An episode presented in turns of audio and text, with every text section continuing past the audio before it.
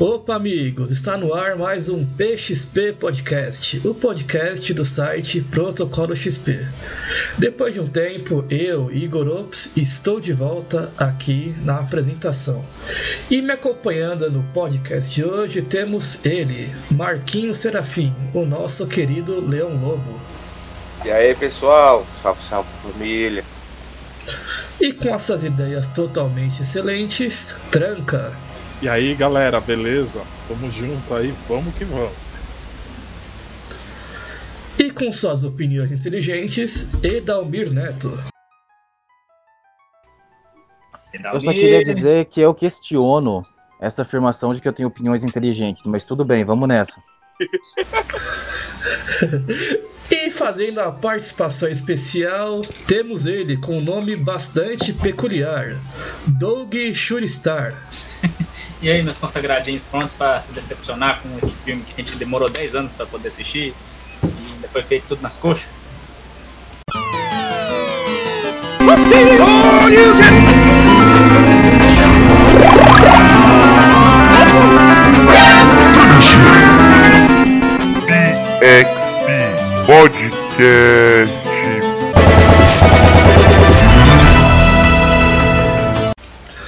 Bem, galerinha, no, no, podcast de hoje vamos falar sobre o filme da Viúva Negra. Finalmente esse filme foi lançado depois de 10 mil anos, né? Como dizia os nossos amigos saudosistas.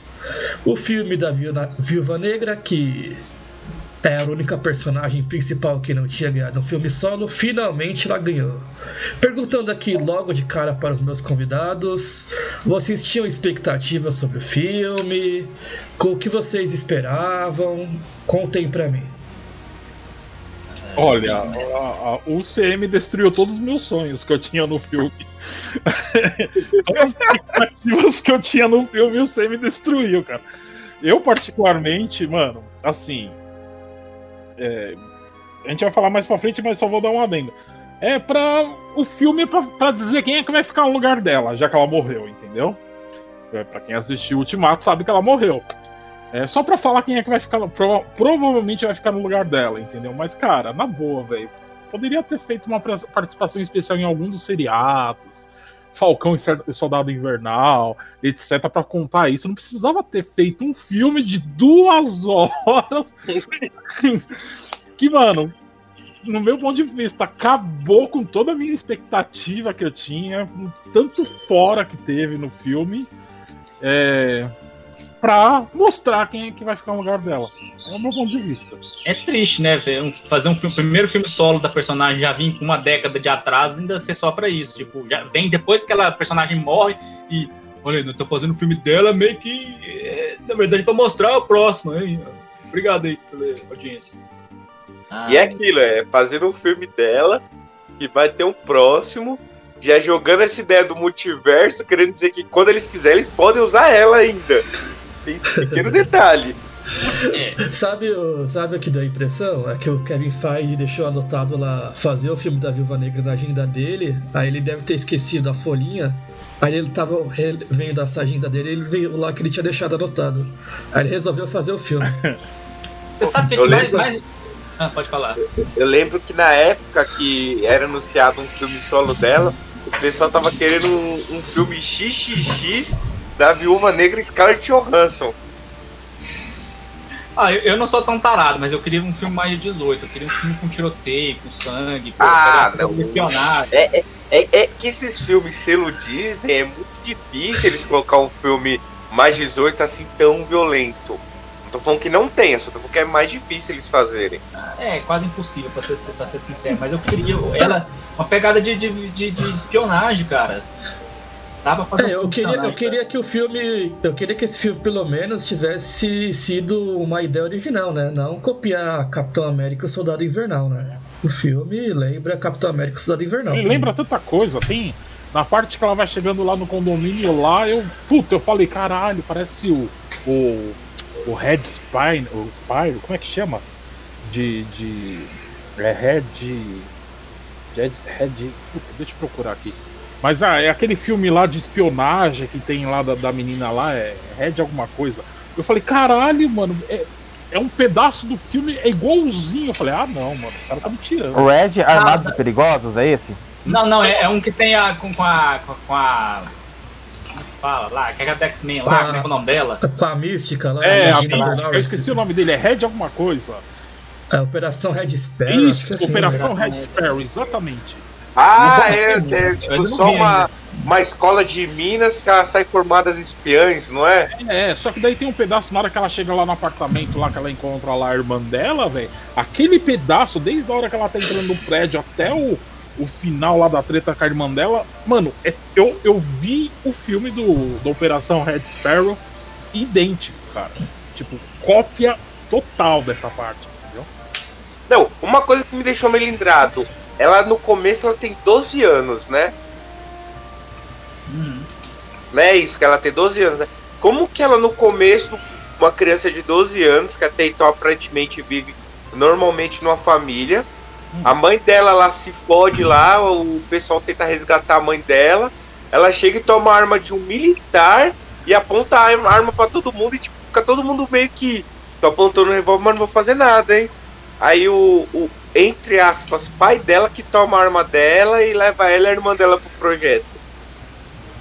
Filho, aquele cara lá bateu no Capitão América em 83, na hora que o Capitão América tá congelado. Bater no Capitão América congelado é fácil. Ah, ah, ah, Foi Ô, o que Marquinhos. Marquinhos, ah, eu, eu- naquela cena eu entendi que ela já tinha ido uma vez visitar a Sala Vermelha. Mas não sei, né? Não, eu- eu- até então, o, o- o que eu entendi ali é que ela só viveu na família normal. Não entendi Não, que ela não, já, já Não, tinha A tido só há três anos só. É, ela já tinha ido na Sala Vermelha. Até quando a, a mãe dela fala, ah, a gente vai fugir, ela já fica com a cara, tipo, eu não quero ir embora de Eu não lá, quero eu quero ter voltar pra uma lá. vida normal. Eu não quero voltar pra lá. Você não lembra que ela fala isso, cara? Ela fala que Eu nós já vi- estamos em casa, não precisa sair de casa. É. Senhores, um pequeno paralelo com as origens da viúva nos quadrinhos. Ela foi totalmente russa, treinada supervisionada pelo capitão, não, capitão americano, pelo Wolverine, quando o mesmo estava de passagem na União Soviética, eu não sei como, esse retcon nunca fez sentido, e passou boa parte sem ter contatos é, com a área do mundo exterior, sem ser área soviética. Ela só foi ter um contato com o mundo não soviético lá com uns 20 e poucos anos, com o soldado invernal junto dela. Ou seja, os caras que já estão fazendo retcon pra deixar ela mais americana, estão entendendo? Sim. Ela é Ah, russa, mas sobre os Estados Unidos. Não é só full russa. sim. Sim, porque até então, até hoje ainda tem essa treta dos russos com o americano, porque em nenhum momento ela foi vilã. E outra, esse retcon faz sentido sim, Dalmir. Eu aprovo esse retcon porque foi o primeiro retcon que eu li na minha vida. Então não fale mal que o Capitão América e o Wolverine eram parceiros bacanas de luta. Não, não tô Ah, dizendo isso. ó. Pera, isso é bom. Ó, se a gente tem a Wanda que num filme ela fala com sotaque, na série dela ela fala sem sotaque, né? Então, É, vamos ligar Ela fez fonoaudiólogo. É que não apareceu. é, é, é, Dalmir, eu vou falar uma fala que é pra você não esquecer nunca. Suspensão de descrença. Suspensão de descrença é uma coisa, suspensão de bom senso é outra. Suspensão, mano, você tá vendo um filme de super-herói, você não tem que pensar muito, não. Você tem que ligar o foda-se e assistir. Fala, é, é uma bosta mesmo, foda-se. Ó, a, a gente pode usar aquela ideia também, que nem que mudou os atores lá, mudou os atores do Hulk, o, que trabalha lá com com o Capitão, com o Homem de Ferro lá, que trocou os atores. O do Thor pode- também, porque É, o. a gente pode falar, a gente pode falar que é variante. É, várias- é, porque, porque no primeiro filme do Thor, o loirinho que luta com o Thor é um cara. No segundo filme é o Shazam. E eu não lembro se no Ragnarok ele aparece também, mas aparece outra pessoa. Aparece pra morrer só.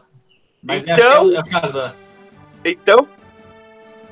E pra mim o Matt Damon e o. Puta, foi o Matt Damon, não lembro, não, o Ben Affleck não tava, não lembro quem foi o outro ator que fez lá o, o Thor e o Loki no, no- na interpretação do Thor no Ragnarok. É, É o o- Matt Damon e o irmão do Thor. É o, é o- é ator que faz. É o irmão, Ah, é, o irmão do é Thor de mesmo. Mano, é Ah, genial isso. cara. E tem animal que fala mal desse filme. Esse filme é maravilhoso. Não, esse filme é lindo. É maravilhoso. Pra mim, a melhor cena desse filme é a hora que o, que o Hulk pega o Thor, começa a bater o Loki. Isso! Uh! Aí o. Ah, sim! Aí, aí o o velho olha assim pra cara dele ele. Não, não, perdão, perdão. Aí ele volta. Voltando. É o ponto alto da, da MCU, aquilo ali. Ah, não. Puta. Olha, eu vou falar o que, que eu acho que, que- qual que é o problema de Hollywood, cara. O, esse filme já era pra ter saído há muito tempo, isso é óbvio, né? E sabe por que, que eu acho que não saiu? Simplesmente porque é, Hollywood tem uma coisa de tipo assim, vamos jogar no seguro. Como nem não tinha tido nem o filme da, da Mulher Maravilha ainda, o que também é uma, uma coisa absurda que você pensa, Mulher Maravilha é um dos quartos, um dos pilares da, da, da DC. É Superman tem Trindade. filme. É Trindade. Superman tem filme desde 78. Batman, se você descontar a série, que era dos anos 60, tem desde 89. Por que, a Mulher Maravilha só foi ter filme depois de, dos anos 2010, cara? Isso é, isso é um absurdo. Mas assim, o, foco, o problema não é Mulher Maravilha, o problema é que a, a, a Marvel, querendo pagar de, de, de, de, de progressista e transgressora, não, nem ela não. Ó, vamos passar na frente da, da, da DC e fazer um filme é, da Viúva Negra antes mesmo do, do- da Mulher Maravilha existir? Não, ela- elas preferiu jogar seguro, porque o que, que é o problema de, de Hollywood? O que, que eles acham? Filme de mulher, de, de heroína, não, não, não funciona. Eles têm essa É, não. ideia. Fi- Filme de mulher sozinha não funciona. Não funciona. Você não sabe por que, que eles têm essa, essa é ideia? ideia de Hollywood ideia de hoje. É muitos anos que eles têm essa ideia. Não, sim, sim. Eu, eu- eu lembro de filmes assim, tipo A Ilha da Garganta Cortada, flopar feio no cinema. Claro, são filmes divertidos pra caralho. Vocês já assistiram? É, é um filme de pirata com a Dina Davis. A única coisa ruim desse filme é só o jogo do Super Nintendo. Mas o filme é maravilhoso. Mas enfim, é, fica aquela coisa tipo assim: ah, não vamos fazer filme com, com é, protagonista mulher, porque se faz e, e dá errado, aí eles confirmam que, deu erra- é, que tá certo. O problema é, é- o problema é porque era uh, protagonizado por mulher, e não porque o filme era ruim. E- então, como a gente teve assim, um combo de Mulher Gato em 2005 e o, e o Electra, eles pensaram: não, tá vendo? Filme de mulher não funciona. E não fez mais. É, tipo, é, eles botam na cabeça que o problema é, é- é ser protagonizado por uma mulher, não o filme ser ruim. Aí, tipo, Não, é que- quando foi dar certo alguma coisa, foi o Capitão Marvel. Foi. Mas É, até então foi o parte. quê? Depois de toda a fórmula que a Marvel usou e abusou, que aí o filme da Capitã Desgastou. Marvel falou, ah, vai ser sucesso. É, qualquer coisa que tenha o selo MCU vai ser, ser sucesso, né? Então. Sei Ah, lá, o personagem que todo mundo mais gostou foi mesmo a Viúva Negra. Que era só pra aparecer como só jogado no segundo filme do Homem de Ferro e acabou virando uma das fundadoras do- dos Vingadores. Ah, a Viúva Negra tem muita vontade do lado dela, né? É uma personagem carismática. A Scarlett Johansson chama muita atenção. É né? carismática, atriz. É. É, ela é um Então. conjunto de fatores que providenciaria uma boa franquia por si só. Mas aquela questão que o Douglas levantou. Por exemplo, nós não vamos fazer filme de personagens femininas que elas não dão dinheiro. Meu amigo, dá dinheiro, é só fazer um filme bom, independente do personagem, do ator. É só se preocupar em fazer algo de qualidade, mas sei lá, o pessoal faz um filme com troco de pão, com um ator mal motivado. É, sei lá, o roteiro é ruim. Gente, vocês estão fazendo uma avalanche de excrementos que vai descambar em algo ruim. Não, não tem como. Não adianta culpar, ah, foi mulher, é culpa de mulher. Não, isso é culpa de papo de, de machista, de incel. Não, Hollywood precisa se preocupar mais com qualidade de roteiro, não em quantidade de roteiro. Sim. Virou, e o MCU virou um. Virou tipo Fordismo, né? É filme feito no esteira, né? Igual.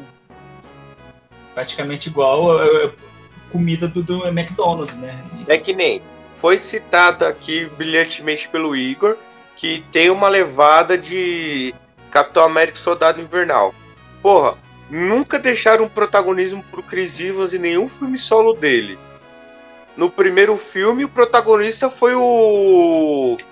O tenente lá, o que era o comandante dele lá, cara, esqueci. Cara, agora esqueci o nome do velho, mano. O Tommy Lee Jones lá. Tommy Lee Jones. O protagonismo foi praticamente pro Tommy Lee Jones. O segundo filme, os caras injetaram a Scarlett Johansson, que a atriz é foda e, tipo, ela tem uma química com quase todo mundo ali dos Vingadores originais. E ela e o Chris Evans são amigos de infância, então a química entre os dois é muito maior. Reparece nos filmes tranquilamente a química dos dois. Aí enxetaram o Samuel. Jackson pra deixar o filme mais foda ainda. E no terceiro filme solo dele, colocaram Guerra Civil. Que aí já colocaram metade dos Vingadores de um lado, metade de personagens novos do outro. E aí, tipo, não, não teve um protagonismo no Chris Evans. Tipo, não apostaram só nele.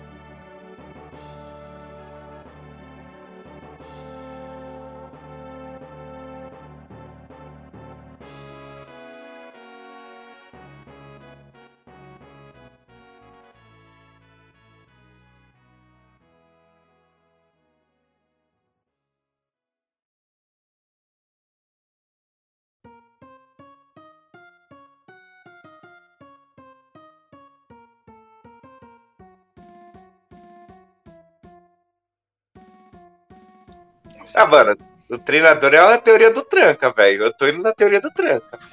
O que teoria? Eu não falei nada do treinador?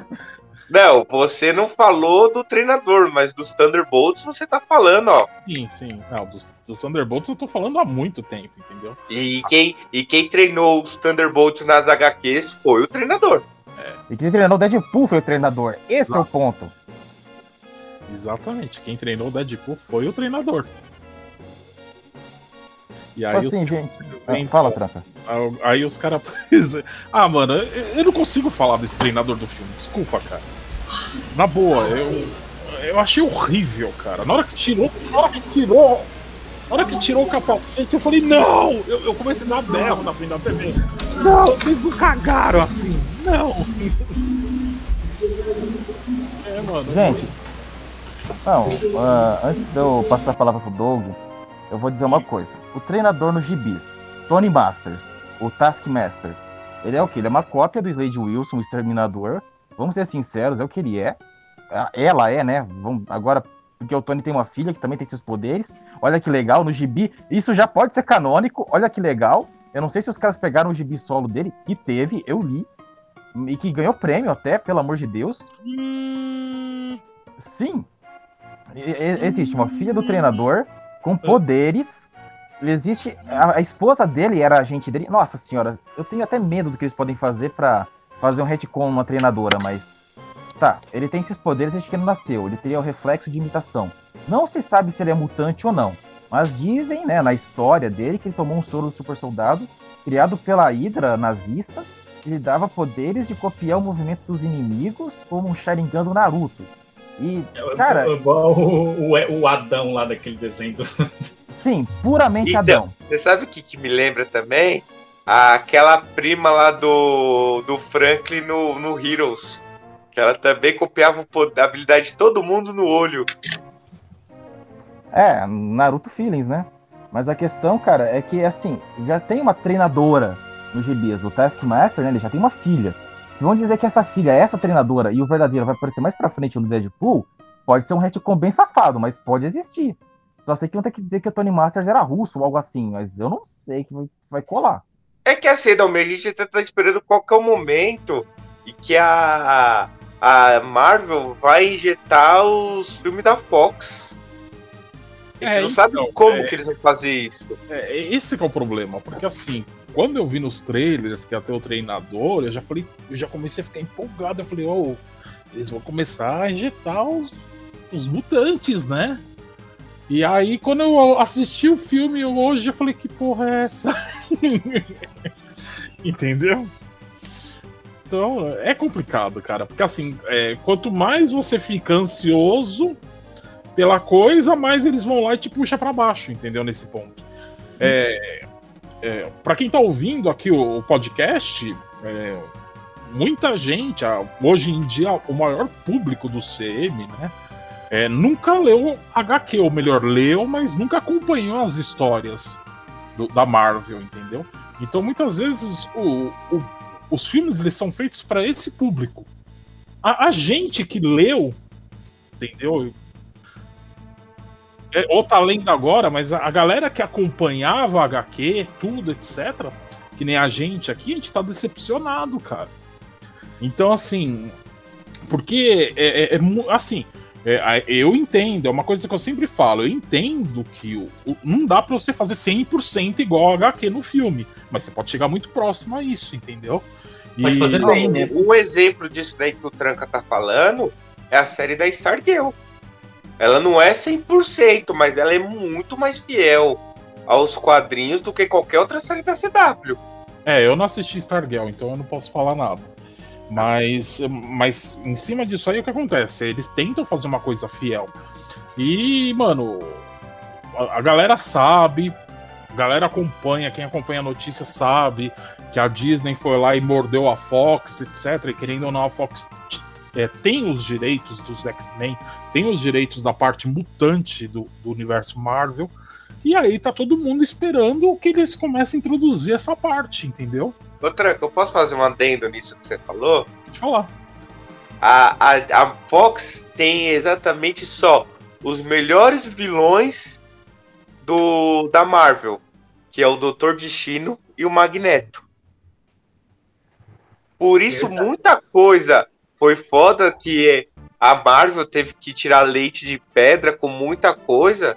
Tanto é que na época do Guerra Civil, o foco ia ser o, o T'Challa ser o Homem-Aranha, porque eles não conseguiam pegar da Sony o direito de colocar o Homem-Aranha. Tipo, foi nos 45 do segundo tempo que a Sony liberou pra eles usar o Homem-Aranha, que eles fizeram um acordão. Hum.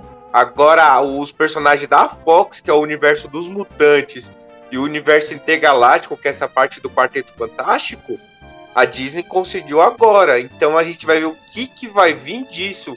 Porque muita coisa depende tanto do Quarteto Fantástico quanto do- dos X-Men. E os melhores vilões da, da Marvel não tem, não tem como falar. É o Ó. Doutor Destino e o Magneto. Vou, vou perguntar um negócio aqui, ó.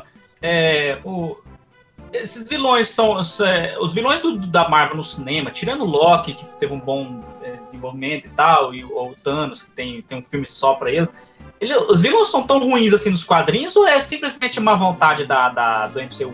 Porque Depende do que pariu. vilão. Não Depende tem um do- filme, não tem um filme, um- quase nenhum filme não, não tem um vilão que presta, cara. É parece que eles fazem os vilões, da má vontade. Não, o, o Abutre é muito melhor Ah. no filme do que nas É, HQs. O Abutre, o Abutre é um, um exemplo, de uma- uma- um ponto fora da curva. Mas cara. até então, pra mim, é o Batman vilão, porque o Michael Keaton, pra mim, faz um Batman vilão. Mas, por exemplo, tem muito, muito ator e, e personagem desperdiçado. Caveira Vermelha, por exemplo, é pra ser um puta vilão. E é o Hugo Weaving, que é um puta ator. Eu, Mas eu é que o Hugo Weaving lembro dele. mano. Porque quando acontece nas HQs aquela luta do Capitão América com ele, pelo cubo cósmico, e o Capitão América acaba sendo congelado depois do Buck ter aparentemente morrido, o. O Caveira Vermelha ele meio que é congelado também, ele só volta junto com o Capitão América. Então, mas foi cagaram, vai, eu não sei o cagou. Aí eu não sei se. É, o Weave não quis voltar. Não sei se a Marvel tinha ideia de trabalhar com o personagem depois, mas. Aí o Weave falou, não quero mais, aí meio que cagaram pro personagem de vez. Ah, cara, pode ser que falta de, de tempo pra desenvolver, mas individualmente eu acho os filmes muito medíocres. Eu pego, cara, o Mads Mikkelsen, cara, Mads Mikkelsen tá desperdiçado lá no filme do Doutor Estranho. O Doutor Estranho é um dos filmes que eu gosto, é um dos filmes que eu acho divertido no MCU. E lá no, ele é bem qualquer coisa, tipo, ah, eu sou o feiticeiro do mal, eu faço maldades e quero dominar o mundo. E eu Mas entro o, no mundo o, e sai o calado. Doug, é assim, ó, só pra você entender um pouquinho. Quando a gente fala de HQ, é, o desenvolvimento do- tanto dos personagens, os mocinhos, quanto os vilões, eles acontecem no decorrer das HQs. Por isso que as sagas, é, ela, elas envolvem, quando tem uma saga específica, é, ela envolve é, várias HQs, não é só uma linha única, são várias HQs e contando de vários pontos de vista a história, para você acompanhar o desenvolvimento do personagem. Entendeu? É, Isso- eu acredito que, por exemplo, o Loki, no primeiro filme, ele é, é, é o Loki, não tem muito que. O Tom Hiddleston foi evoluindo com o tempo, né? Eu, eu entendo que se todo mundo tivesse te- tempo, o próprio, os próprios heróis, tipo o Chris Evans, não, não é um muito bom ator, assim, foi ganhando carisma com o tempo também.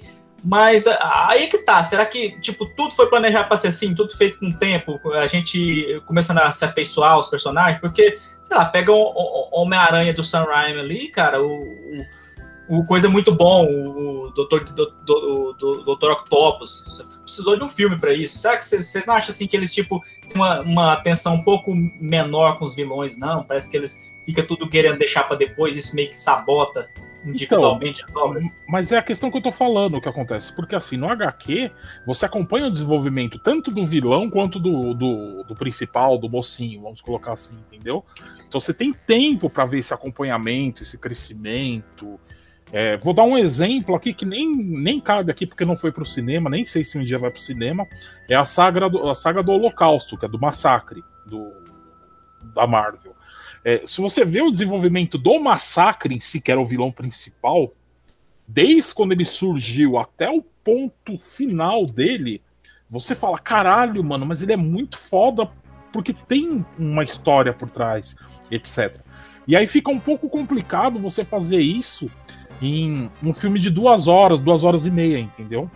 Da, da essa estrutura. Aí é, é o que acontece. A sacada da Disney foi o seguinte: ela criou esse canal de streamer dela e e aí agora tá fazendo seriados para dar um pouco mais de desenvolvimento dos personagens no seriado, entendeu? Ela colocou mais ou menos o que tava faltando para ter um compre- uma compreensão melhor nos filmes.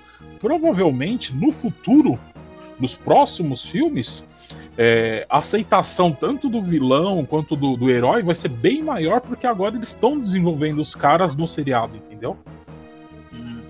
É o que não tinha antes. E aí muitas vezes é, chega nesse ponto, que nem você falou, ah, pô, aquele vilão, mas aquele vilão é uma bosta, entendeu? E mas como é que ele chegou nesse ponto? E tipo, por quê? Porque não teve desenvolvimento, não tem como desenvolver o cara é, em duas horas de filme. Porque duas horas de filme você tem que desenvolver o cara, tem que desenvolver o principal do filme, que é o super-herói, e tem que contar a história para os dois se encontrarem. Não tem como, entendeu? Alguma coisa eles têm que deixar passar. Quem que eles deixam passar? O vilão. E ainda nesse. E tranca, ainda nesse assunto, o que a gente pode tratar é a questão dos mutantes, Quarteto Fantástico.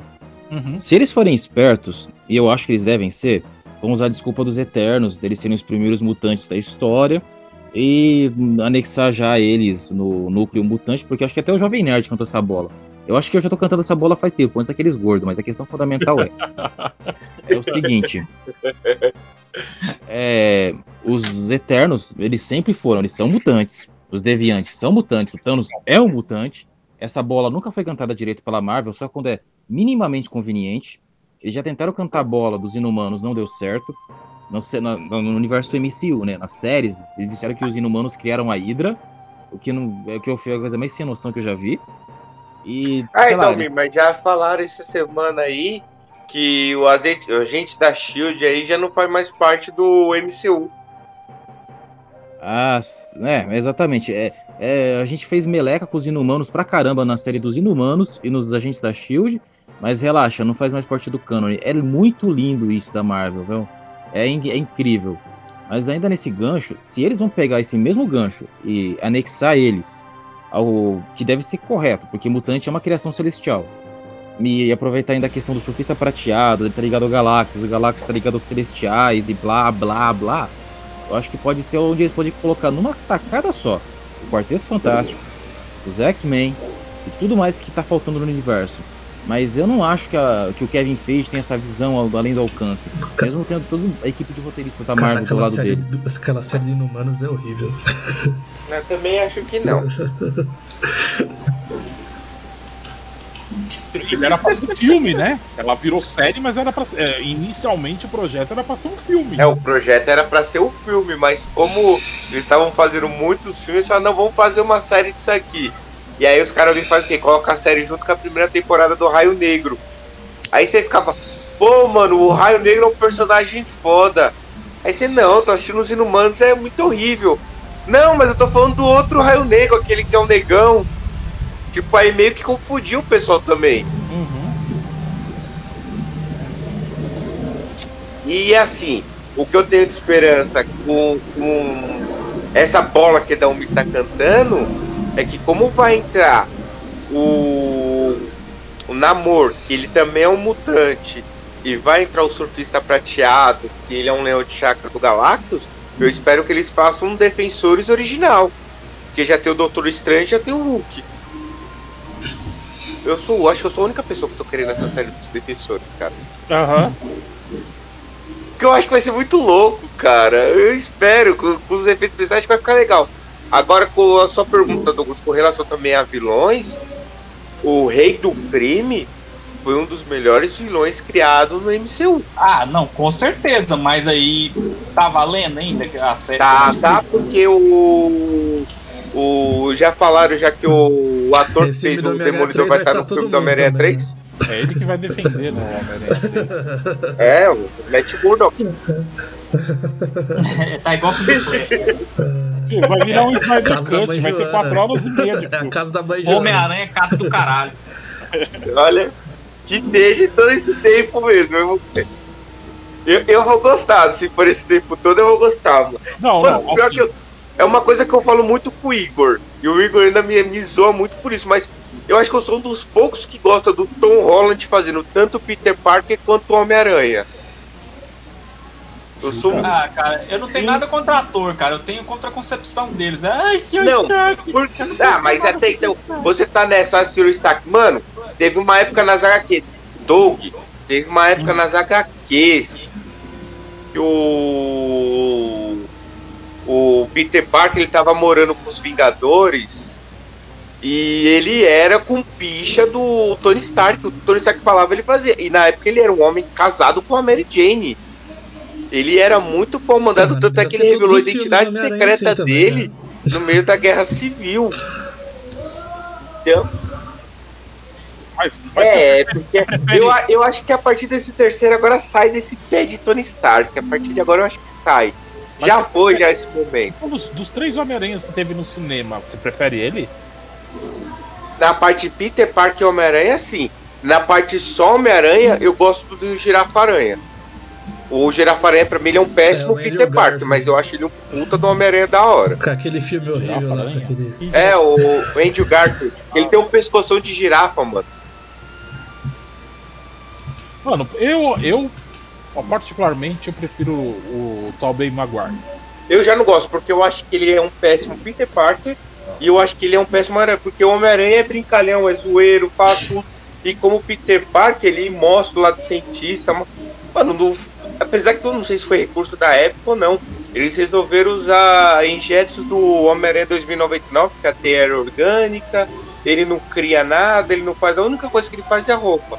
Então ele não tem nem o lado cientista do Peter Parker, ele tá sempre com aquela cara de bunda de depressão e não tem a parte zoeira do, do Homem-Aranha. Por isso Ah, e você, você fala que o Peter Parker no quadrinho não tem depressão. Ah, então tem bastante, mas é que é o que eu falo, ele tem um lado zoeiro e tem o, lado cientista também mostrando. Principalmente na saga dos clones, cara. É a parte mais depressiva que você vê dele. Ah, saga dos clones, puta que eu mano. Marquinhos, Quando ele morre lá e fica aquela que choradeira do mais o lado puta, pobre dele, mano. Ó, se falar um negócio aqui. É, Não, essa parte eu gosto, o lado dele de fudido eu gosto. Mas o que eu falo, tipo, não mostra ele criando alguma coisa pra subverter que nem ele fazia nas HQs. mas aí que tá o porém. Se você parar em todos os Homem-Aranha, todos os filmes de Homem-Aranha e ver, o meu ponto de vista, a melhor adaptação foi a dele. Entendeu? Tirando o Ah, terceiro. certeza. Cara, eu vou falar um negócio aqui. Vocês que são hatterzinho do Tobey É. Maguire, é sempre a mesma desculpinha. Ah, ele não faz piada. Cara, o Homem-Aranha é muito mais do que fazer piada, cara. O Homem-Aranha é, é o jovem lidando com a responsabilidade do- da vida adulta. O cara que toma porrada de tudo quanto é lado. que, que tem problema E- com a namorada, que tem. E o Tobey Maguire nunca adaptou isso. É- Então, é- é, é essa coisa aí que me irrita. Ó, eu vou colocar um exemplo básico. Quando o Tom Holland tá lá, que eles estão no hotel, chega o Flash Thompson e começa a zoar ele, ele só para, levanta e deixa o Flash zoar ele. O Andrew Garfield e o Tobey, o Tobey Maguire, eles vão pra cima dos caras como Peter Parker. Tipo, eles não deixam de falar, tá, eu sei que eu posso te acabar, mas seja lá, seja o valentão, vai lá, mostra que você é um fodão. Tipo, coisa que o Peter Parker cansou de fazer nas HQs, deixar o Flash Thompson bater nele. E depois ficava, ó, é minha putinha, é meu fã, hein? E o Flash Thompson odiava o Peter Parker e era fã do Homem-Aranha. Muitos anos depois que ele foi acabar virando amigo do Peter Parker. E outra coisa que eu ressalto muito, que eu falo muito com o Igor. O William Defoe é um ótimo Duende Verde. É. Mas eu não consigo ver ele como Norman Osborn. Porque eu não vejo ele com cara de um empresário. Eu olho pra ele com cara de louco, né? Ele olha ele com cara de psicopata, Você mano. Como sobre Verde ele tá perfeito. Marvel, Mas como Norman 2? Osborn eu não consigo botar fé nele.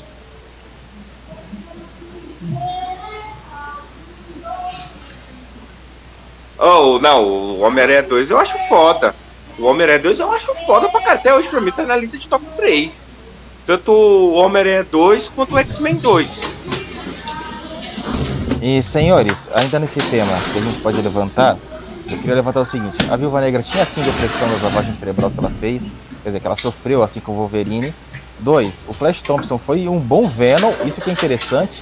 A gente não sabe ainda se eles têm planos para transformar aquele Flash do universo do Tom Holland, que é indiano, né? Em um Venom futuro, quando, sei lá, o Tom Hardy morrer. Sim, imagina que divertido. A gente vai ter um, um, um Venom negro, vai ser fantástico.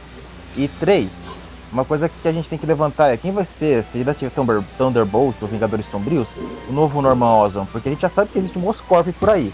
Mas quem vai ser o novo Ah, Norman? No, no Homem-Aranha 3 aí não vai voltar todo mundo? Falando que o. São três que o boas Dafoe vai voltar.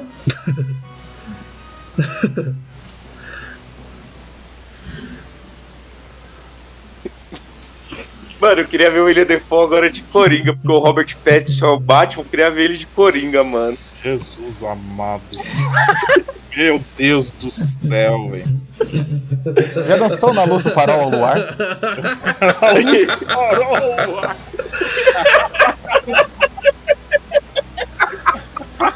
Olha, eu, eu gosto de ator velhaco fazendo personagem, cara. Sabe que sou só eu? Eu gostei do, do, do Loki velhaco lá. Eu, eu gostei do, do Sub- do Sub-Zero velhaco no filme, que foi uma bosta. O filme com um Não é o Sub-Zero, é o Scorpion. É o Scorpion, disfarça. Eu, eu gostei do Scorpion lá no filme horroroso do, do, do Mortal Kombat. É um- acho que é um ponto positivo, que aquele ator é foda.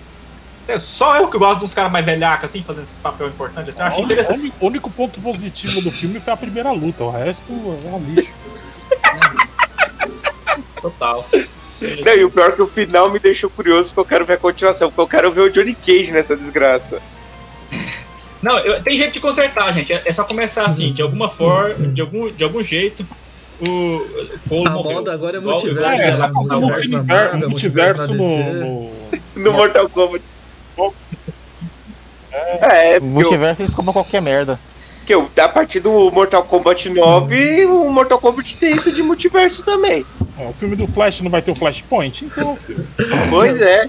E detalhe, no filme do Flash vai ter o Flash do seriado ainda. Caralho, vai, vai mesmo? Vai. Aproveita- Aproveitando E o- aí que o Flash vai de tá com roupa nova O que ainda, vocês o- acharam das cenas de ação Miller. da Viúva Negra? Nossa.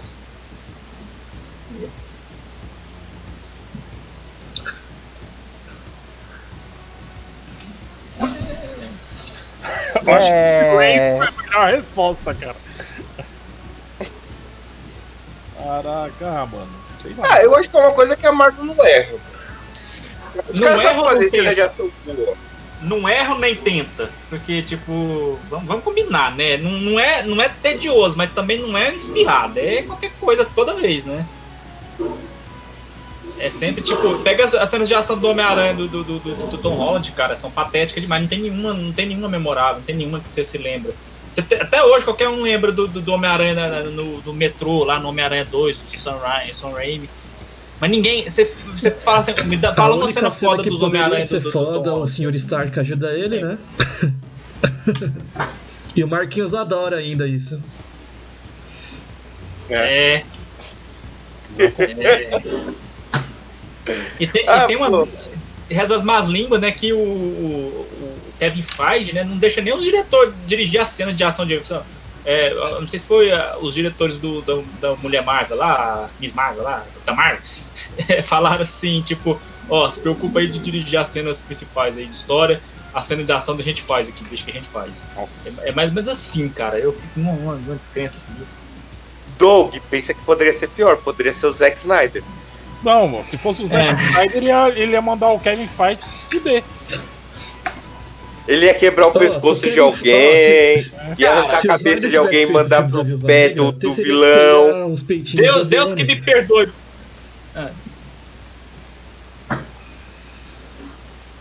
Ah, ia ser legal.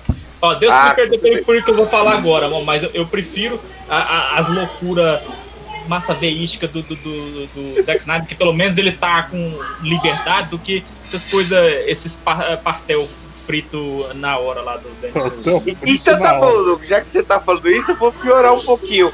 Imagina Ah. se fosse o Michael Bay fazendo a cena de ação. Ah, mas aí também, né? Quem, quem vai botar o. Quem vai chamar o Michael Bay pra fazer uma franquia importante hoje em dia que não seja Transformer, né? Ninguém é trouxa. Né? Ah, Hasbro, pode chamar ele pra fazer Power Ranger, lembra? Não, não, não dá ideia. Não dá ideia. Nem Transformer, cara, vocês viram Bumblebee? Bumblebee é maravilhoso, cara. Só precisou aquele arrombado sair da, da franquia pra fazer um filme bom. Cara, o terceiro filme foi acho que o quê? 15 minutos de cena de luta de robô com robô. Eu já tava cansado de ver robô dando porrada em robô, mano. Nossa, cara, o cara consegue des- de- de- de- deixar porradaria de robô tedioso, dá dor de cabeça na gente. O cara tem um talento ao contrário. Não, e fora no 2, que o robô dá um chute no meio das pernas do outro e o robô sente dor no saco. É, Ah, meu Jesus. Ó, eu vou falar, eu não sei o que aconteceu com o Michael Bay, que o Michael Bay é um lixo, sempre foi um lixo, mas pelo menos nos anos 90. Vocês têm a impressão de que nos anos 90 parece que ele era. Não sei se alguém freava ele, mas os filmes são mais divertidos, não, não, não ofende tanta inteligência. Sei lá, Ar- Armagedon. Você falou do Bad Boys? Bad Boys, Armagedon, a, a, a, a Rocha. A Rocha eu acho divertidíssimo. Sei lá, eu não sei se não tinha tanta computação gráfica pra ele poder ficar se esbaldando. Eu sei que parece que tinha mais cara de cinema e não só qualquer merda aí feita pra ganhar dinheiro, sabe? Tinha mais cara de, de coisa com mínimo de, de, de, de- O mínimo do mínimo de, de, de, de- sofisticação, sabe? Aí, sei. ouvintes, eu vou falar um negócio pra vocês. Agora eu vou roubar um pouquinho a cadeira do Igor de apresentador. Vocês estão vendo o quanto o filme da Viúva Negra é bom. A Porque gente tá horas falar do filme. tiro tudo menos o filme. a gente não quer falar do filme, ele é tão bom por causa disso. É tão bom que.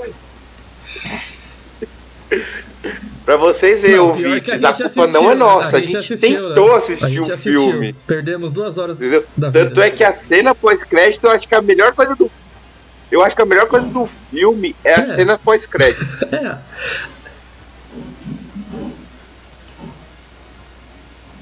E, senhores, vamos ser sinceros, novamente, esse filme devia ter sido 11 anos atrás, o pessoal perdeu o timing, gastaram personagens interessantes, a Perdeu. Viúva Negra tem uma história, gente, sério, nos gibis mesmo, você pega as histórias dela, ou a história dela com o Soldado Invernal, qualquer outro personagem, você vê um clima de espionagem bacana, bem feito, que podia ser bem bem trabalhado. E não foi o caso, isso deixou muita gente zangada. Olha, vocês tinham material rico para trabalhar, mas eu não sei. A, a equipe de produção foi a mesma da WandaVision, que eu acho que é uma equipe para fazer drama, mas não fez drama. É sério, a, a diretora, a equipe, produção é do WandaVision, lá, é, é da Feiticeira Escarlate. Gente, vocês fizeram até um trabalho filme bacana, mas podia ser resumido você não tem em ritmo cena pra filme de flashback ação, sabe? É isso que fica no ar. Gavião Arqueiro ou em algum fi- outro filme, sei lá, cinco minutos de, de, falei, de explicação da Viúva Negra e, e mostrasse outra coisa, já era. Esse filme aí é totalmente desnecessário. Como o Arqueus falou, a cena pós-crédito, que a gente já sabia que era aquela cena pós-crédito, foi mais interessante do que o filme todo.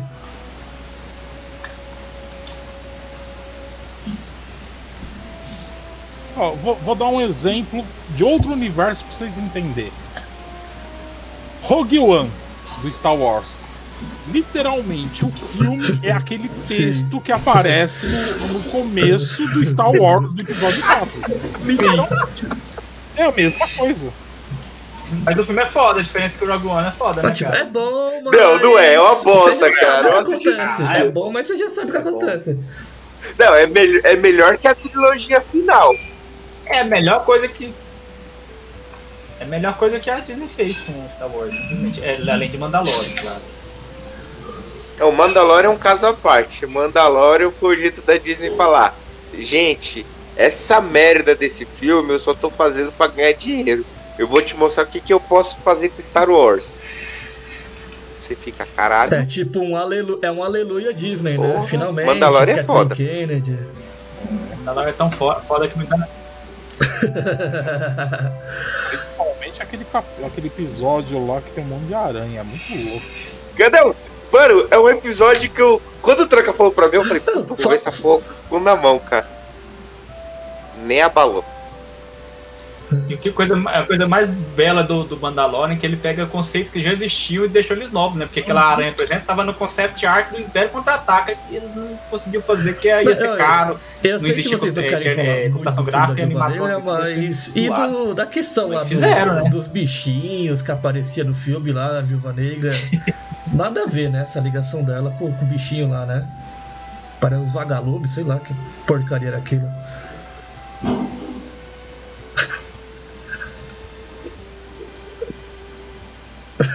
Filho, aquilo lá é. É só pra mostrar os, vagalumes no final. Não, meio que nada a ver. Aparece no começo também, bem A rapidinho. cena pós-crédito. tipo, eu olhei assim, tipo, tá, hã, e aí? E do. E do. e- É bem isso mesmo, é. E aí? E aí? Não, eu tô esperando alguém falar. ó, E aí? E aí? Não, essa é a questão do filme. E aí? O filme é, é, tão aleatório que Filme, até e aí? o, E agora? o Guardião Vermelho do David Harbour tem algumas cenas mais destaque do que da própria Scarlet.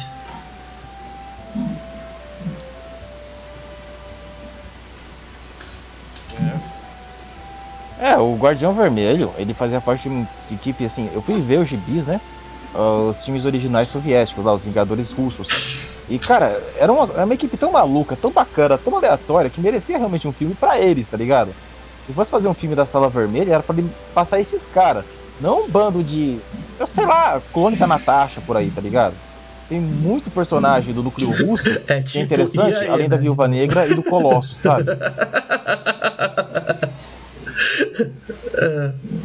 E aí? tá complicado, velho. Esse podcast aqui tá complicado. Cara, É tipo assim, a gente tá querendo te ajudar, mas você não tá Eu, eu ajudando. acho, eu acho que eu e os ouvintes aqui vão estar É, ansiosos mano, tá depois pra saber assim. a nota de todos do filme. Não, me-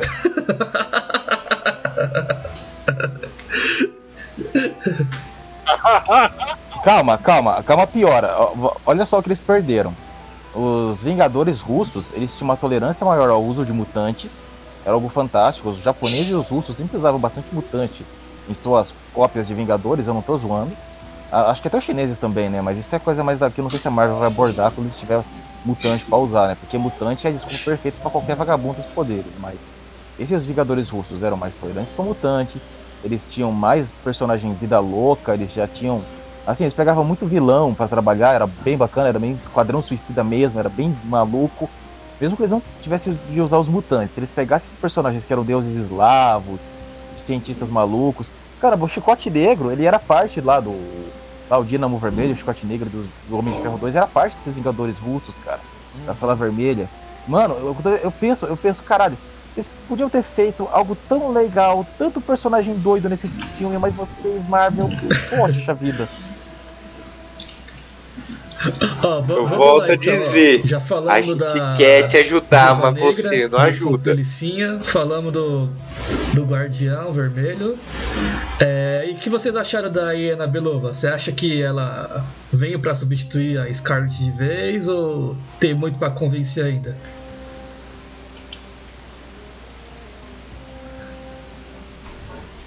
Muito pra convencer ainda.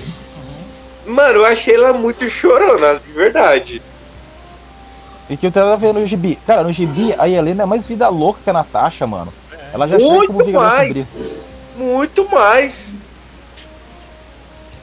Aí ela, ela- colocaram ela meio que como a protegida, velho. Se fuder. É! Manvinha. Tipo, parece Chuik, mano. Entendeu? Ai, o negócio tá ficando feio, peraí. Ike! É, mais ou menos isso. Não, calma, olha só. Hum, ah, voltando ao assunto dessa questão da Helena e dos Vingadores russos, ela não era a única viúva negra, o filme já deixa bem claro, mas nos gibis tem mais, inclusive fizeram mais uma viúva nos gibis, que era essa sim uma protegida da Natasha, que seria uma perfeita jovem vingadora se a Marvel não tivesse fundido com a menina. Nós temos ainda vários personagens do núcleo russo com superpoderes, que podem ser aproveitados em Viúva Negra 2, se eles tiverem coragem de fazer isso. E o terceiro, mais importante, Cara, a Helena, ela tem talento, assim, ela já foi reaproveitada recentemente nos gibis. Então eu espero que, cara, através disso os caras pensam, não, vamos fazer, vamos pegar essas outras viúvas, porque aquele negócio, tem mil viúvas pelo mundo. Se não der certo a Helena, pega outra. Mas é, foi mais ou menos isso que eles deixaram em aberto no final do filme, entendeu? É, mas eles vão ser covardes de fazer isso, vão ficar, ah, não gostou dessa viúva, tem outra, tem outra, tem outra, tem outra, tem outra. Tipo, sei lá, um cara jogando dinheiro no chão, tá Olha, ligado? Eu acho o seguinte. Se a Marvel barra Disney convenceu o Downey Jr. a voltar, eles convencem a Scarlett Johansson. Que aí Eu você vai ver o tanto de- bala na agulha que eles vão ter pra comprar. Eu acho que é mais fácil a a Johansson voltar do que o Robert Downey Jr., mas eu também não tiro a possibilidade, tipo, não dou nem uma década, sabe? Tipo assim, eles dá alguns anos assim, tipo, vamos fazer o reencontro. Tá- vocês estão desencavando aí o Michael Keaton de Batman, eh, estão apelando pra nostalgia. Eu acho assim que só basta começar a declinar, basta começar a lançar mais um Vingadores aí com um monte de personagem eh, desconhecido e, começar Pô, a ter uma fofoca maior, né, pessoal? essa semana Pô, aí tá que na hora, o, tá na hora de trazer a galera de volta pro falou que seguiu o pessoal da Marvel.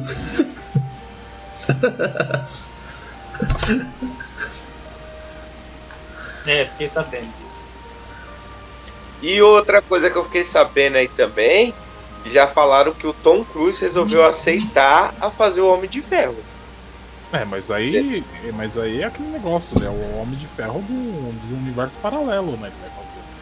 Então, não sei se vai virar, porque a ideia original era o Tom Cruise ser o Homem de Ferro. E aí ele É- recusou. Que ele foi cuzão. Ah, eu vou ficar muito tempo de máscara, não, não quero. Aí tá bom. Robert Downey Jr., você tá na merda, você quer fazer? Ah, foda-se. Ó, o seu salário é o mais baixo, tá?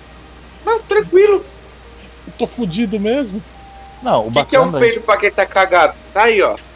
Não, quem tá cagado primeiro, o Tom Cruise, que tá apagado faz anos, vai fazer o Top Gun 2, sei lá, brigando com um drone, e que agora vai querer ser o Homem de Ferro. Mas a questão fundamental não é só de ter um velho atirando em drone. A questão é ele vai fazer o Homem de Ferro já em decadência, porque o Homem de Ferro de uma terra paralela que perdeu pro Galactus, pro Kang. Porque assim, você não consegue ver o, um cara feito Tom Cruise sendo Homem de Ferro que não seja na merda. Porra, eu consigo imaginar ele. Mano, primeiro, você não, consegue- você não vai conseguir ver o Homem de Ferro sendo o Homem de Ferro. Você vai ver o Tom Cruise, porque o Tom Cruise só faz o Tom Cruise, mano. Ele não sabe atuar. Cara, é, não, não sabe. Vou- mas vou falar um negócio, cara. Pelo menos pra ação, ele ainda, tá- É, ele ainda consegue segurar o tranco. Ele tá velhaco, já não tá fazendo. Mano, cá entre nós, velho. Pelo- ele é um dublê que, fala, que Pelo- fala meia dúzia de palavras lá no filme. É, É. é, é isso que eu Não, vou Tom Cruise. cara, ó, você vê que o maluco é tão foda quando ele e a menina que fez o Top Gun com ele, os dois têm a mesma idade e ela parece a minha avó e ele Pelo- continua pelo parecendo um rapaz de uns 30, 40 anos. É triste, coitada da menina lá. Mas ó, aqui, ó. Gente, ó, sério, assista os filmes do, do, do, do Missão Impossível. Eles, assim, eles, é aquele come quieto, assim, ó. Cada filme que sai, tipo, é é bonzinho, cara. Tipo, não, não, não faz alarde, não, não gera uma bilheteria fudida. Acho que faz sucesso ainda, mas, tipo assim, não tem Missão Impossível ruim. Isso é uma coisa muito interessante, sabe? O cara tá lá, tipo, ah, tô fazendo sequência alopradamente, mas não Missão é assim. Impossível 2 mandou um abraço. Ah, não, é que é, é- esse é, é- é o ponto fora da curva. Mas, mas o resto é, é- vale a pena. É porque todas as missões impossíveis são igual a fórmula do primeiro. É uma equipe ajudando o Ita a resolver os BO. O 2 não, eu sou fodão, eu levo o filme sozinho. Ele tentou ser 007, né? E deu aquela merda, né? Então. E querendo ou não, Missão Impossível ele é inspirado no seriado, entendeu? E o seriado era a equipe inteira. E é, o foco do, do seriado era justamente a equipe, não era o Ita. Exatamente. Aí quando ele quis fazer Não, melhor, quis- ele foi querer o Zack Snyder. Ah, é bom, mas vou fazer melhor. Aí, ó, a merda que deu. Tandy Newton. Não, agora-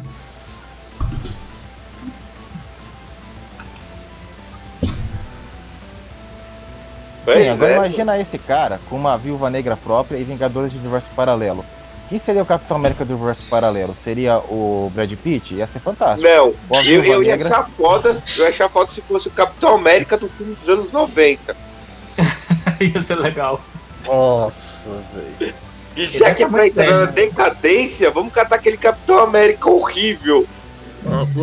Ele tinha a orelha colada na máscara, vocês, vocês sabiam disso? Qual que é orelha aquele E que de moto e mano, que o o escudo cachorro- na frente da moto? É, Nossa, Não, não, tá- tá botãozinho foto da não, dele. não, tranquilo, dos anos 90 lá, mano, que era com, com as asinhas de cera. E tem a cena dos cachorros lá, que os cachorros montam em cima do escudo, você vê o escudo afundando.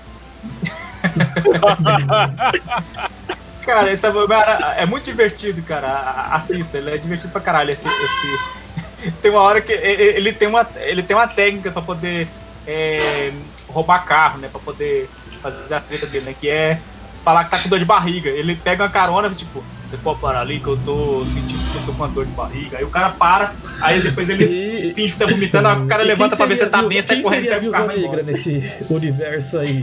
É horrível esse filme. Cara, Cruise. Universo Cruise, Terra Cruise. Não, eu pegava aquela mina lá do Ainsworth lá, Podia usar tia carreira lá. Weisz, né? Já que ela não foi muito aproveitada nesse filme da Viúva Negra.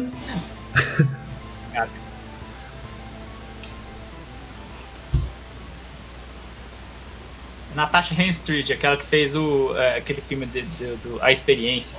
Lembra, lembra Não. não, calma, ainda? Não, eu, eu pensaria melhor, eu faria o seguinte: já que estão usando a velha Cristina agora como a mulher do Nick Fury, por que não fazer a velha Cristina no universo alternativo sendo a viúva negra? Nossa senhora. Que eu nunca vi ela é fazendo a- nada além de humor. cena dela na cena Ia ser é estranho ver ela fazendo né? cena de ação. E daqui a pouco. Não, ela soprando o nariz. É, é, você vai matar esse gatinho É. aqui, né? Gatinho. Ah, nossa, não, aquela tatada que ela tá dando do leicinho é foda, mano. Gente, tem que lembrar que nos anos 80 e 90, no- o Nick Fury fez o David Hasselhoff. Imagina que Ai. legal os caras chegar nessa terra paralela e chegar o David Hasselhoff de tapa-olho. Ah, Não, ia, tem que fazer ia um- ser mais foda ainda, porque eu vi o episódio de CG de Young Sheldon e apareceu o Daisy Hasselhoff. Ele não tá tão velho assim, ainda dá pra aproveitar ele. Tá bem, tá bem. Sabe o que eu queria? Eu queria, eu queria Justiceiro do Tom Jane. É que é um negócio louco. É no multiverso aí apareceu os X-Men daquele filme Geração X lá da década de 90. Puta, É, o Quarteto não, Fantástico aí dos anos não, 90 aí também. não, né? cara. puta, não! Esse filme é muito ruim, É cara. horrível, velho. Isso. É, o Quarteto Fantástico lá, como que é, Léo? Do Roy Corman, né? Roger Corman, é. Depois de muitos anos, eu descobri que, que o cara que faz o, o, o, o- Como é que fala? O. O Homem-Chama? Como é que é? Fugiu o nome dele? Homem-Chama, né? Poxa, mano. O Flash Humano. Tocha Humana, Tocha Humana. O cara que faz a Tocha Humana era aquele rapazinho do meu adorável Android. Um filme que passava a, a- passava a rodo na, na sessão da tarde de um moleque que era um Android. Vocês lembram? Um moleque com cara tapado. Não Caralho, lembro. velho, Olha que, que obscuro essa referência. Realmente era gente assim de, de, de quinta. Não, quinta. Eu ia achar massa se eles conseguissem trazer pro universo do MCU de volta o Chris Evans como Capitão América e de um universo alternativo o Tocha Humana. Do Chris Evans. Ah, ia ser engraçado, ia ser divertido. Porque assim, eu até acho legal o Chris Evans de, Tocha, de Capitão América. Mas pra mim o Tocha Humana caiu como uma luva pra ele. Ficou perfeito, mano. Era divertido, cara. Agora eu vou falar um negócio polêmico aqui, ó. Eu, eu não sei porque tem pessoal, a galera é, rateia tanto aqueles filmes do, do do Quarteto Fantástico dos anos 2000, cara. Eu, eu, eu se fosse, se tivesse selo MCU, cara, todo mundo ia pagar pau. Porque é o mesmo tipo de humor, é o mesmo tipo de, de, de aventurinha, arroz com feijão, descompromissada. Por três cara. motivos. Ah. Primeiro, o Doutor Destino Quem não queria, né? não quer a Lativéria, ele quer só comer a Sue Richards. Nem pegou nos peitinhos dela. Ele nem pegou nos peitinhos dela e já queria casar com ela. É, O, o Senhor Incrível ficou o filme inteiro chorando porque ele transformou o coisa num coisa. E o É. coisa desfez ele de coisa e depois lá na sala do. ah não, vou voltar a ser o coisa. E volta a ser o coisa. Lactos, Só por esses três fumacinha, Fora Galactus feito de fumaça. sem Ah não, comentar, Gal né? Ga- Galactus é um caso à parte. Galactus é um caso. Porque naquela época não tinha como você catar um cara gigante roxo, usando né? uma saia e um chapeuzinho estranho. Não, ia ficar bizarro. Não, ficaria bizarro. O surfista prateado em alguns momentos eu acho legal, em outros momentos eu acho ele bizarro. Porque tem momentos que você vê que o CG tá foda. Mano, E tem momentos que você vê que é o Fred Mercury prateado do pânico. Ô, falando em Galactus, rapidinho, não querendo sair do foco já que a gente não tá falando, tá falando de tudo menos o filme da, da Viúva Negra. É, cara, no Loki, quando apareceu lá o. O. Como é que chama? O, a- Aliote? é, o Aliote. A primeira, o primeiro momento que apareceu ele, eu, eu caralho, vou enfiar a porra do. Galactus aqui, por quê? Pior que ele não é a única entidade feita de fumaça que é desse jeito. Tem um bicho que é o chefe do Galactus, que é o Eternidade do universo anterior, que é o Inverno Negro, que é a mesma coisa que o Aliote, tá ligado? sim. Ele é um ser que devora o universo de multiversos, ele não é o único. Tem o fim de todas as coisas, que é um bicho que o Quarteto Fantástico enfrentou recentemente. Tem o Marquês da Morte, tem os Beyolders. Cara, tem uma lista de entidades que podem. Ora são fumaça, ora são coisas. Não, se a Marvel É, seguir o exemplo de um como ela fez o delas, Dormammu, A Marvel e seus monstros fizer o fumaça. daquele jeito, tá bom. Ah, o Dormammu ficou... Caramba, Não é uma fumaça, cara, uma cabeçorra de fumaça. Vamos, vamos. Como é que é? vai ganhar. Vamos Não, barganhar. é... não, vamos pra Rave. Dormammu, vamos É, pra Rave. está... E uma coisa que eu sempre quis ver na Marvel, É. eu acho que agora a gente vai poder ver, é o Vigia. Mas o Vigia já apareceu. Ah, como a gente colocou lá que É, era o mas que, Stan você Lee, era o? Vigia, porque tava em todos os filmes. Não, o Vigia. Não, o Vigia apareceu do lado do É, Stanley. Depende, Foi que filme foi. pós-créditos. Cena pós-crédito. Não, não. Do Guardiões da Galáxia 2. Ah, tá explicado. Guardiões da Galáxia até hoje eu tô tentando assistir o primeiro, eu sempre paro na metade, mano. Eu não aguento. Acho muito chato, mano. É, o lance é que agora pode melhorar um pouco, porque vai ter o quarteto, pode entrar o Império Shiar, pode entrar bastante coisas aí. Primeiro que já vai estar melhor porque vai ter o Thor, né? Já que no fim do Endgame o Thor tava com eles. É. Eu, eu, eu achei bacana a química deles com o Thor, porque o, o Peter quer dar as regras e o Thor, tá bom, mas eu faço o meu porque eu sou um deus. É, inclusive no próximo filme do Thor eles vão estar no filme. Então, eu gostei do- dos Guardiões sem ser no filme deles. Eu achei que, tipo, fora os filmes dele lá com os Vingadores, tudo, eu achei a interação deles melhor que no filme deles. No filme deles eu acho chato, mano, é cansativo. Agora imagina o diretor deles, o James Gunn, falando que vai pegar o Surfista Prateado porque ele tá há anos querendo fazer esse projeto. ah, cara, Surfista Prateado deve deve render um filme legal, né? Vocês vocês sabiam que quase teve um filme nos anos 80, Surfista Prateado, que ia ter só, só uma ópera rock, uma... Então, eu, de eu rock não vou ser, vou ser sincero, eu li muita coisa de surfista prateado e. Assim, eu não acho que nada daria um filme interessante. Porque, sei lá, ele sempre por muito tempo foi só um leão de chakra do, do, do Galactus. Tipo, não tem tanta coisa relevante. Ah, recentemente colocaram, eu vi a fase mais recente dele nos quadrinhos. Ah, HQ, ó, ó, antes de continuar, a HQ eu parei de ler em 2017. E, é, e foi justamente esse período que ele recebeu essas histórias. Ah, teve o- a Rainha dos Nuncas, que é uma entidade que está sendo muito levantada atualmente nos gibis, e outras entidades cósmicas de- dessa linha, tá ligado? Se eles pegarem esse lado de apresentar tanto os alienígenas quanto os seres mais divinos, pode ser bom pro surfista. Porque o surfista é uma história muito carregada, muito filosófica. O Jack Kirby, Stan Lee, Steve Ditko, Moebius, todo mundo que passou nele, parecia que pegava, sei lá, o ônibus pra faculdade de filosofia, acendia um baseado e começava a escrever as frases, tá ligado? Cara, assim, o, o, o, Kirby e o Lee ficavam, eu não sei, eles acendiam um cigarrinho de artista e começavam a fazer o roteiro do personagem, mano. Porque ele é muito, é muito- é muita frase shakespeariana. Parecia que os dois estavam pensando, velho, vamos fazer um sarau, vamos. É, é por isso, Domi, que eu falo que já os defensores originais é massa. Porque tem o surfista prateado, que é o filósofo, tem o Doutor Destino, que era o Steve Ditko, tem o, o Hulk, que é burro, e tem o Namor, que é o Aquaman da, da Marvel Porradeiro. Sim, e era nonsense.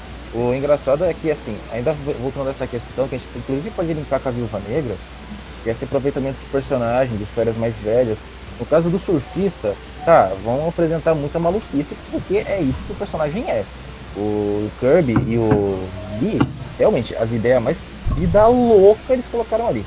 Querem colocar alienígenas, querem colocar magia, colocar o Mephisto, que era o principal vilão dele, não do motoqueiro, esquece Viúva Negra. O principal inimigo do surfista, por um certo tempo, além do Galactus, era o Mephisto. Era ele, por um bom tempo. Isso é um ponto que todo mundo parece que esqueceu.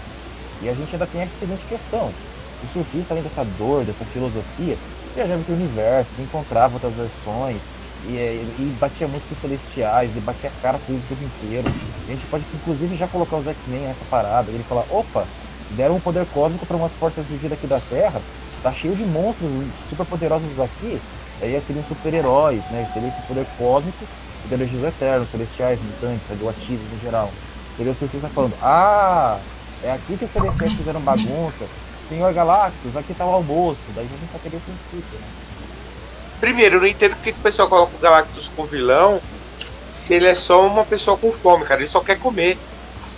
Então, ele... É, na verdade ele é até uma ele vítima, não né? é. O ele é Marquinhos se identifica com ele. Pessoa Ele só quer comer, gente. Ele tá sempre com fome, ele só quer comer. Ah, entendi.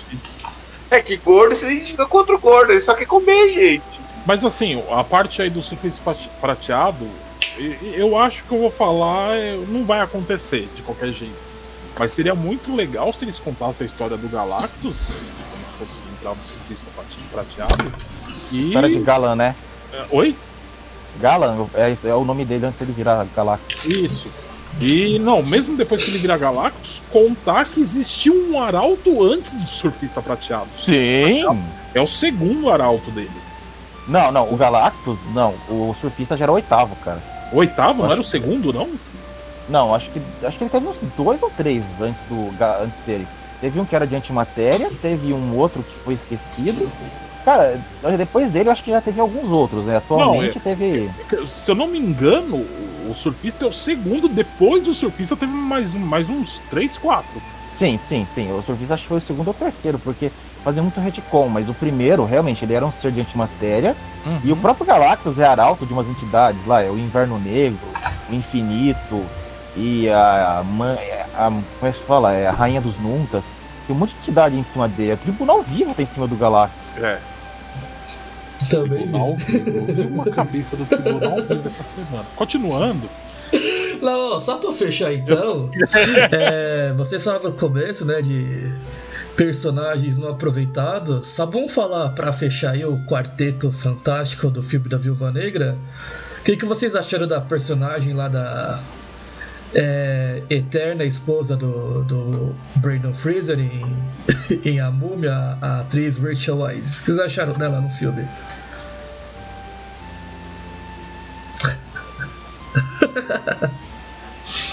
Qualquer coisa, vai. Vamos ser sinceros. Ela não é lá muita coisa.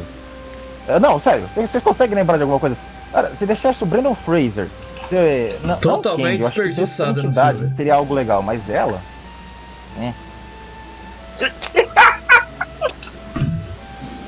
O que eu adoro é isso, é tipo. Caguei. mano, o filme inteiro foi desperdiçado, não foi ela. Foi o filme todo, cara. Eles, desperdi- mano, eles pegaram um atores punhado fodas de novo, né? de personagem e tacaram na, na lata do lixo, cara. Sim, entendeu? Se você parar pra ver, mano, não foi tipo ela específica, foi tipo, meu, 90% do filme foi desperdiçado, cara. Foi o que a gente falou desde o começo. Se ele tivesse colocado flashes, alguma, alguma coisa assim, separada aí no- no- nos outros seriados ou em filme, contando, ia ficar bem melhor do que fazer um filme solo falando do jeito que eles falaram, cara. Ficou um lixo.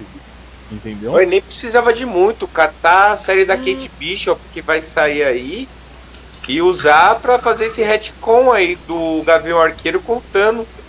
Cara, eles fizeram pra vender.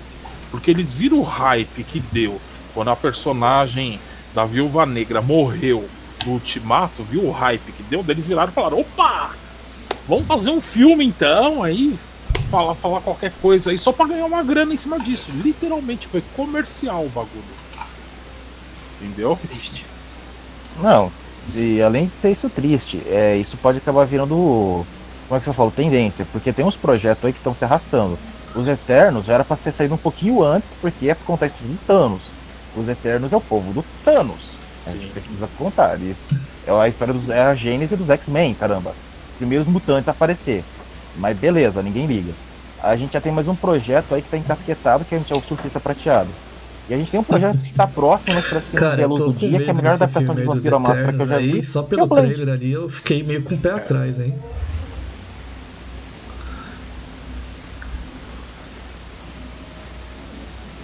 Ah, eu, todo como não conheço muito, eu tô cagando. Cara, é X-Men nível ômega. Marvel, todo mundo ali é né? nível ômega, cara. todo mundo é X-Men fodão. É isso. Bom, Exatamente. É.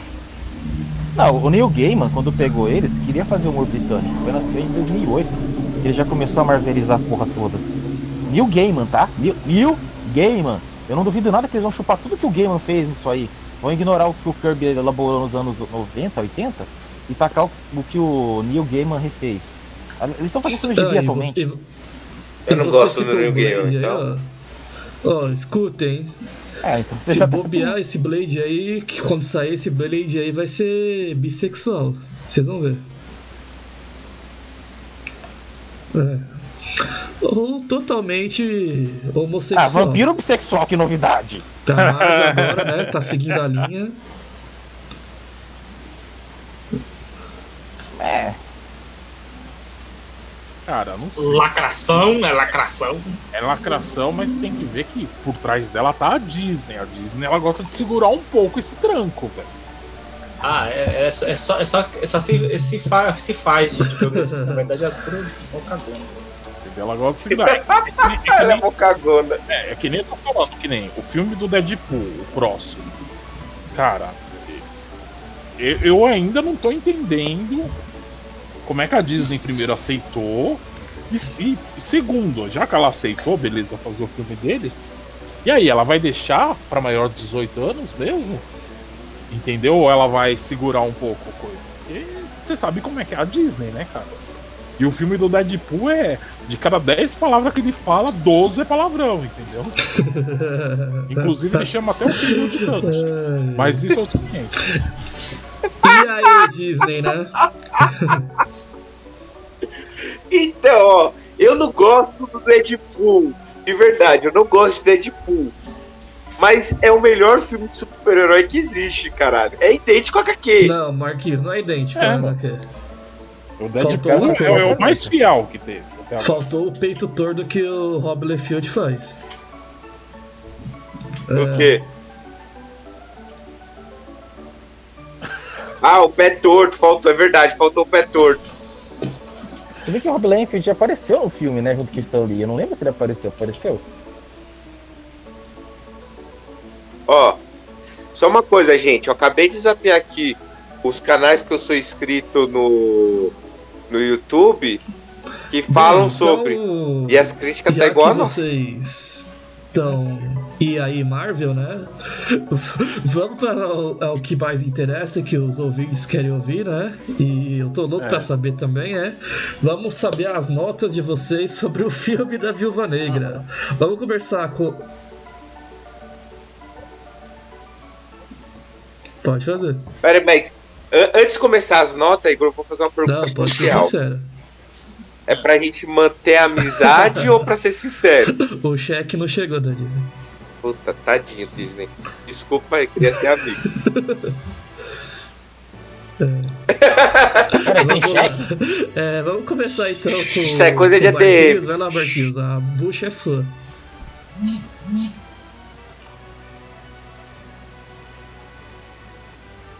Puta, mano, eu queria dar zero, mas aí ia ser muito filha da puta. Mas, como eu gostei da cena pós-crédito, eu vou dar um. Eu acho que é o que merece. Porque, porra, se é pra você dar um adeus pra Scarlett Johansson no personagem, fazia de uma forma melhor, cara. Não fazia jogada de qualquer jeito. Você desperdiçou uma puta de uma atriz com puta de um personagem carismático no lixo. Nota 1, vamos. Então, vamos minha vamos nota é zero. Aí, nota 1. Um pela vamos pós-crédito. o Tranca, o Tranca, eu sei que ele tem muita coisa boa pra falar.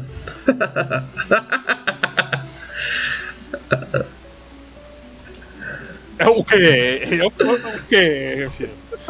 Não, mano. Coisa boa pra falar, mano. Jesus amado, cara. Quando terminou o filme, eu, eu juro que eu queria. Eu queria ter uma máquina do tempo e voltar duas horas antes e falar, ó, não assiste essa bosta. Entendeu? Ó, pula direto pro, pros últimos dois minutos do filme aí, que daí você só vai ver o pós-crédito e já vai ficar feliz, cara. Tá que pariu, velho. Não. Cara, é que eu falei, o filme é comercial, é pra vender. Entendeu? A gente que gosta de HQ, a gente que conhece as histórias, todo mundo odiou. Tem muita gente que vai adorar essa porra, velho. Não tem jeito. Só que assim, eu sempre fui mente aberta. Eu falo, ah, é adaptação HQ, né? Você sabe que não dá pra ser perfeito. Tá? Mas nesse filme não tem como, cara. Esse filme foi uma bosta, cara. Literalmente foi uma bosta, entendeu? Minha, minha nota é um também, cara. Porque tô dando um de dó. Entendeu? De dó. Entendeu? Porque, mano, é, foi um lixo. Desculpa, cara. Foi duas horas e. Duas horas e 13 minutos. 15. 2 horas e 15. Duas horas e 15 minutos que eu perdi meu tempo hoje, cara. Eu dou graças a Deus que hoje é feriado aqui em São Paulo, não tinha nada muito importante. Porque se eu tivesse parado meu trampo pra assistir esse filme, eu estaria Edalmir. Neto, vamos lá, Edalmir. Caralho.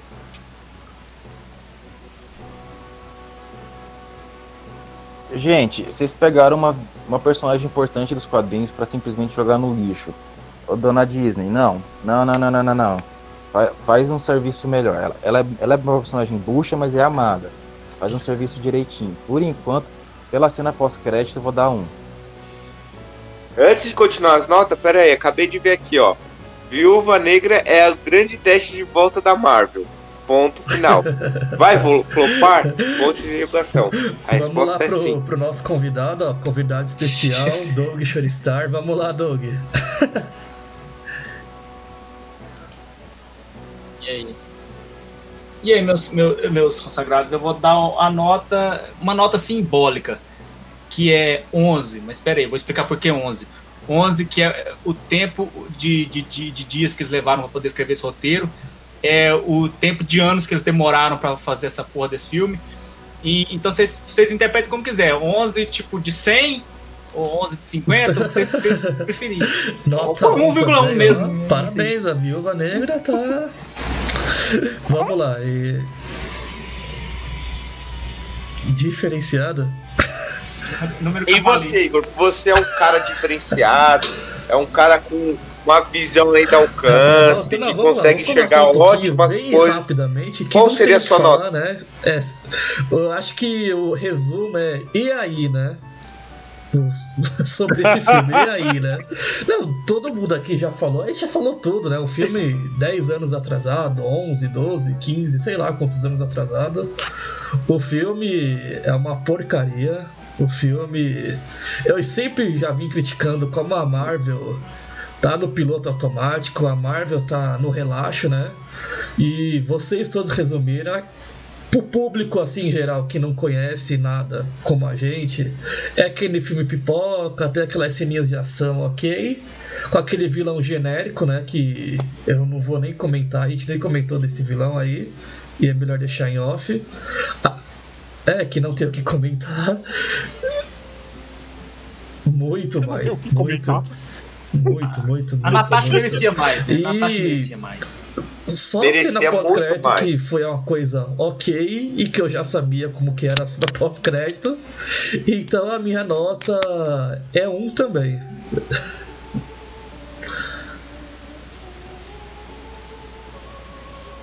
Caralho! Porra, É, zerou, hein, Viúva Negra? Ah, Zerou não, ficou com média 1. Todo Tá mundo foi unânime. A mesa deu a nota 1, foi unânime, ó.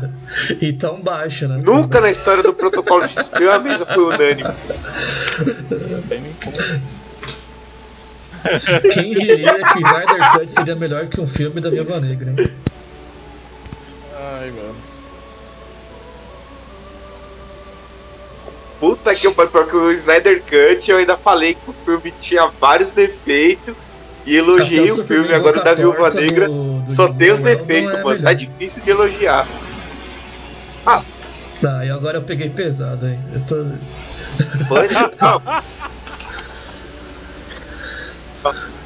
Pra, pra você ver, o filme foi tão bom que nosso podcast foi mais a gente jogando teorias de coisas que pode acontecer no MCU do que falar do filme da do Viúva Negra. Ninguém queria falar do filme, filho.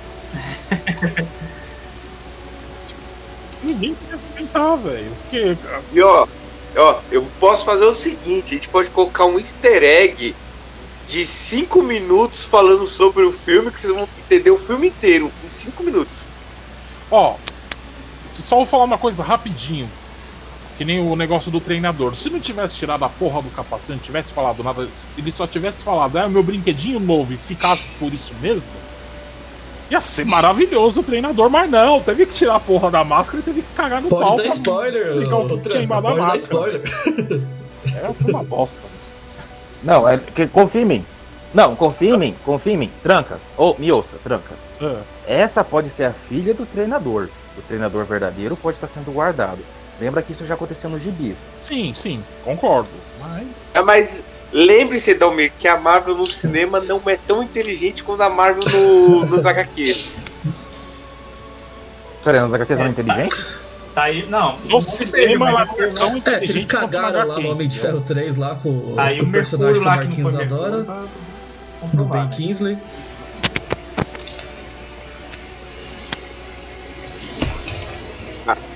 Não, eu acho maravilhoso esse filme. Esse filme vocês têm que entender que é uma homenagem à máquina mortífera. E eles colocaram o Ivo Holanda no filme. Esse filme é A maravilhoso. cadeira. Perdi.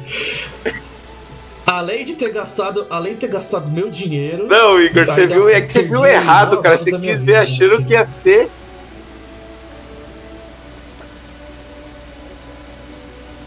Não, Igor, é que você quis ver achando que ia ser um filme tenso de ação, que nem foi os dois primeiros. A partir do momento que não começou tocando nenhuma música do ACDC, você já tinha que desligar o cérebro e falar: Vamos ver qual que é a vibe. E a vibe foi toda a máquina mortífera. Eu, eu não odeio esse filme também. Eu, eu sou. Posso ser do contra. Eu também não odeio. Mas foi o que eu falei, Igor. Reveja esse filme agora no Disney Plus, pensando assim: é um filme do assistir Richard Donnell. Negra, né, acho que eu consegui Você vai ver que é outro filme.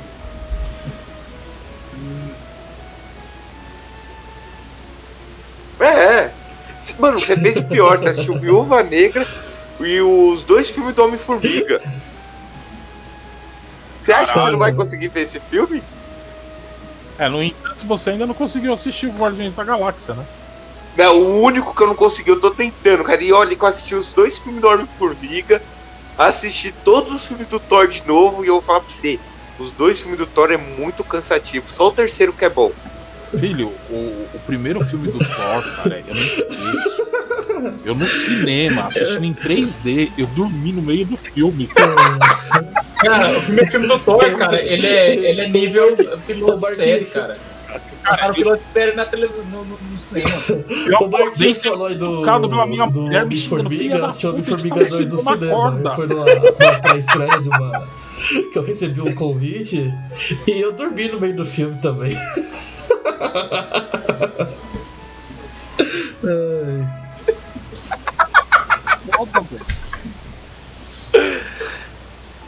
Não, Entendeu? A gente já passou por tanta merda. dos filmes da Marvel que eu assisto no cinema, até os Vingadores que eu assisti no cinema, Ultimato, Guerra Infinita, eu sempre dou uma cochilada uns 5 minutinhos no meio do filme. É, É, porque é muito lenga-lenga, né? Muita linguiça. É, tem as Bem, horas então, que é chato. Esse foi mais um PXP Podcast. Tentamos falar um pouco do filme da Viúva Negra, né? Tentamos, mas foi isso que aconteceu. A mesa é unânime, né? Nota 1. É, pra quem gostou do filme, me desculpe, mas é a nossa opinião. E quem não gostou, parabéns que você está certo.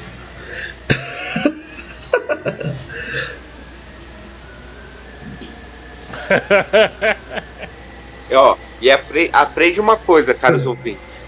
Nós sempre Que nem o estamos certos. Uma hora você vai 10 entender que anos, nós mas sempre estamos certos. que a gente vai estar nós certo. sempre estamos certos.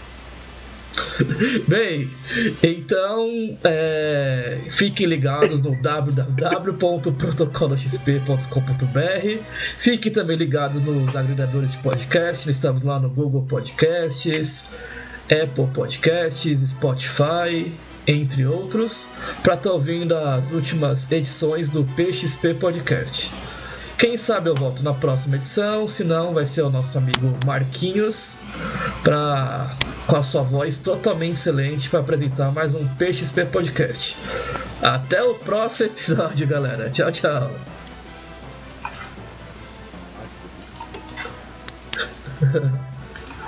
É. Olha a aranha, Marquinhos.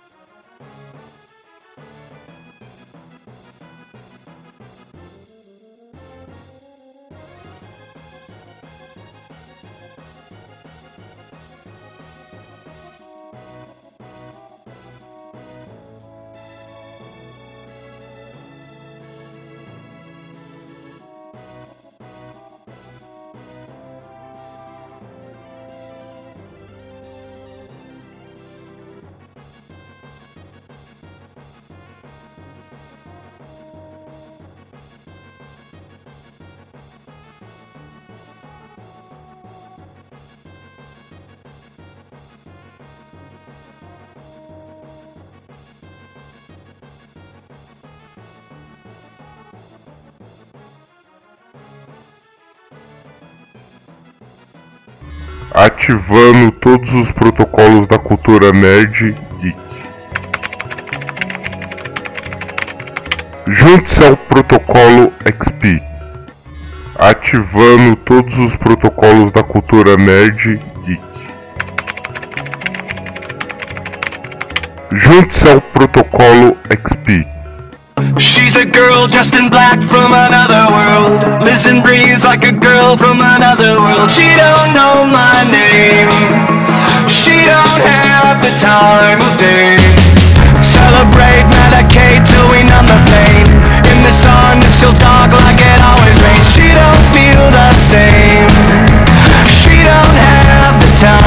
day. And I wait and I wait and I wait and I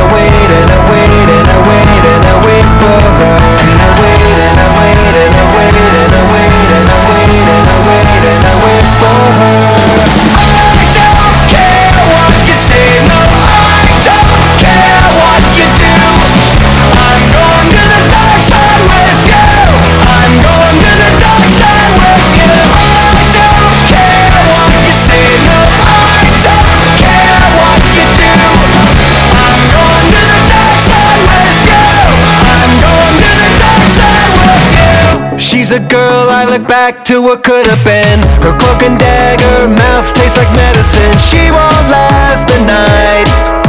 Spun out in the neon light. You would leave, but you need me to numb the pain.